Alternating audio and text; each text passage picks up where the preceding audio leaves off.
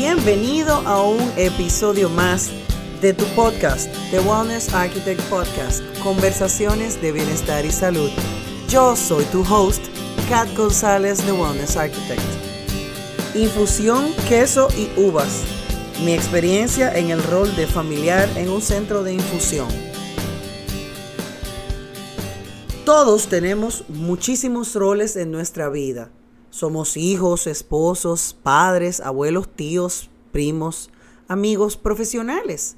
En mi rol de la arquitecta de salud y bienestar, que lo amo con pasión, he podido a través de los años ver el poder del diseño, la capacidad de acompañar a las personas en momentos retadores de sus vidas de una forma silente pero efectiva, ese espacio que está allí, que aparentemente no está haciendo nada, pero está diseñado para los sentidos, verdaderamente marca la diferencia, porque es un entorno que apoya tu bienestar y que mitiga el estrés. Como madre, he tenido todos los retos que normalmente vienen en el paquete de tener hijos, especialmente si son varones. Cirugías de nariz, de rodilla, apéndices, eh, caídas, yesos, convulsiones. Ninguna agradable y todas son súper estresantes salir corriendo en pijamas a la sala de emergencias, habiendo solo verificado que el niño respiraba sin saber qué tenía, qué le pasa, con el miedo a mil, con más preguntas que respuestas y demasiada incertidumbre. Pero a pesar del corredero, de las cirugías, de las alergias delicadas, de cirugías con recuperaciones delicadas, señores, nada se compara con lo que he tenido que vivir yo, mi esposo, mis hijos, el entorno familiar completo, pero en este caso cuento mi experiencia. Eh, desde agosto de este año, cuando te llaman a una aparte, a una sala de espera, y escuchas las peores palabras que un médico te puede decir, su hijo tiene. Eso es como que te quiten el piso y de repente caigas en caída libre miles por segundos.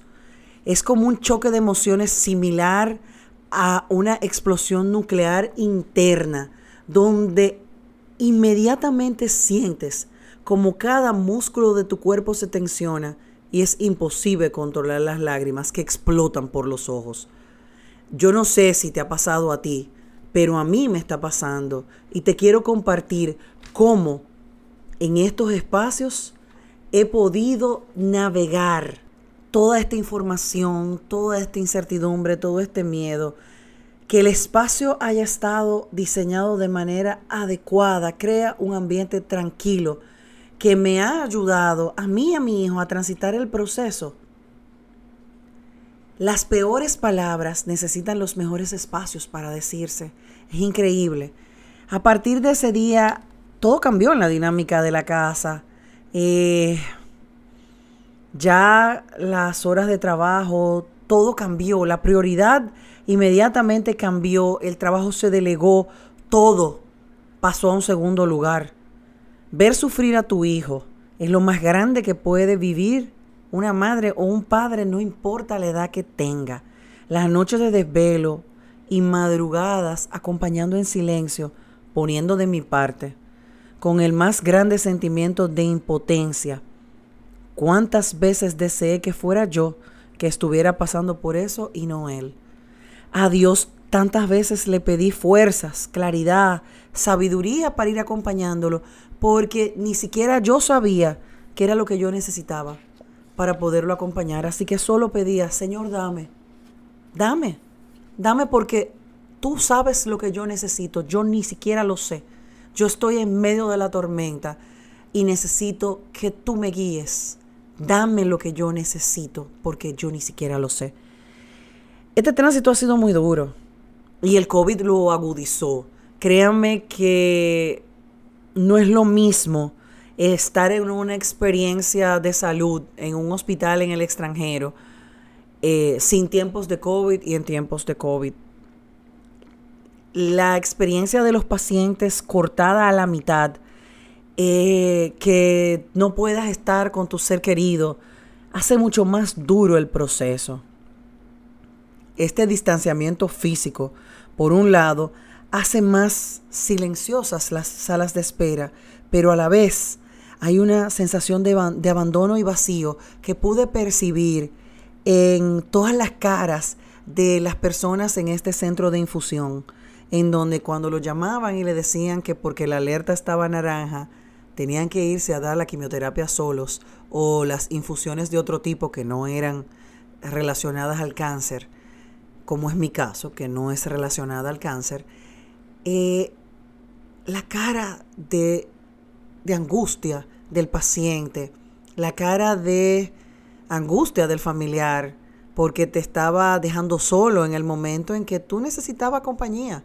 La verdad es que fue bastante duro ver y las mismas enfermeras a la vez ser tan empáticas y compasivas y la tecnología ser el mejor aliado. ¿Por qué? Porque te decían, no te preocupes, hacemos videollamada de allá adentro en el proceso y te vamos diciendo cómo está todo. De verdad que, que era un reto emocional vivirlo allí. Yo estaba, al igual que ellos, la primera vez, en la primera infusión de mi hijo, estuve fuera porque no podía entrar a acompañarlo, no estaba permitido y no pude estar allí, aunque no eran las mismas circunstancias, pero igual eh, era, era retador, era angustiante. Entonces, cuando te sientas tres horas en una sala de espera, puedes empezar a percibir lo que tienes a tu alrededor cuando tratas de mirar con intención. En esa sala de espera, en Cleveland Clinic, yo miraba una paleta de color cálida, una paleta de color muy austera, muy simple, pero muy bien pensada para hacerme sentir la espera más tranquila, más relajada, donde la luz natural me acompañaba, donde mirar hacia afuera a los árboles me daba paz donde por más que traté de leer un libro, mi cabeza le era muy difícil enfocarse en la lectura porque solamente pensaba en mi hijo. Pero gracias a Dios eh, y al espacio en donde estaba, me permitía cierto sosiego y cierta paz. Es real el efecto del estrés eh, que te puede producir un espacio o el efecto antiestrés. Entonces, el silencio, el confort térmico, las vistas al exterior con árboles, fueron bálsamos, de verdad que sí, en momentos de ansiedad extrema. En el otro caso, cuando volvimos a la infusión, ya pues cambió todo porque ya sí pude entrar a acompañarle y la experiencia fue distinta porque estaba allí, podía ver cómo lo trataban las enfermeras, podía ver la, actitud cariñosa. Eran como grandes madres que a todos los pacientes que estaban ahí dentro eh, los acomodaban. Le tocó estar eh, en uno de los cubículos. Y créanme que cuando a uno en un momento la vida le cambia, en ese momento todo desaparece y lo único que permanece es el amor, la compasión, la empatía, la familia. Las prioridades inmediatamente se alinean. Me siento sumamente orgullosa de mi hijo, de cómo se ha empoderado poco a poco, cómo ha tomado las riendas y ha hecho todo lo que tiene que hacer para empoderarse de su enfermedad, eh, entender que algún propósito tiene y que en algún momento de su vida profesional, en la que va a ayudar a muchas personas, él algún día alguien se sentará frente de él y él le dirá, tranquilo, yo pasé por eso, yo pasé por ahí, yo sé lo que tú estás sintiendo. ¿Qué les puedo contar? En este, en este tránsito de las infusiones he tenido mucho tiempo para reflexionar, he tenido mucho tiempo para observar los espacios y me he dado cuenta de que la combinación es la que hace la perfección. La combinación del buen diseño con el trato humano es la que marca verdaderamente la diferencia. Créanme, estuve sentada casi dos horas, hora y algo, sobre una silla muy contemporánea, muy adecuada, muy nueva, porque toda el área de infusión es nueva prácticamente. Pero llegó un momento en que la enfermera, muy cariñosa, muy empática, me dijo, venga, siéntese aquí en esta silla, que usted va a ver la diferencia. Señores, uff, cuánto marcó la diferencia la silla. Ustedes no se imaginan. O sea, háganse de cuenta que yo estaba sentada en un carro compacto o económico y me sentaron en un Bentley o en un Rolls Royce. Así se sintió mi cuerpo en el momento en que me senté en la silla que ella me ofreció. Wow, cuánta comodidad. Y me confesó, nosotras las enfermeras las escondimos, porque en el diseño nuevo se iban todas, pero realmente todas estas sillas eran las sillas más cómodas y en las que los pacientes se sentían más cómodos. Por lo tanto, nosotras las escondimos y ahora las sacamos para que los pacientes sus acompañantes estén más cómodos, sobre todo cuando tienen cierta edad. Y yo de verdad que le agradecí el cambio de silla enormemente porque era mil veces más cómoda. Y allí me trajo un vasito con queso y uvas.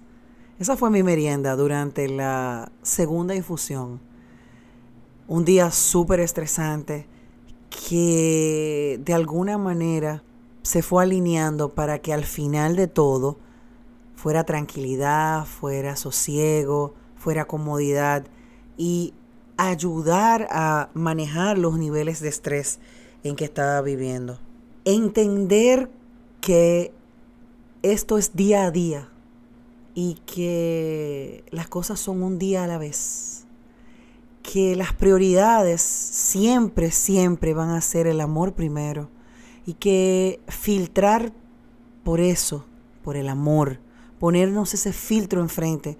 Cuando vayamos a hablar con las personas, cuando vayamos a tratar a los demás, es primordial, porque caras vemos, corazones no sabemos, y no sabemos las circunstancias ni por lo que pasan los demás, qué cosas están pasando en su vida que lo tienen retado, y cuando yo pongo el filtro del amor en todo lo que hacemos, la cosa cambia, las prioridades se alinean. Por eso es que hay que hacer las cosas un día a la vez.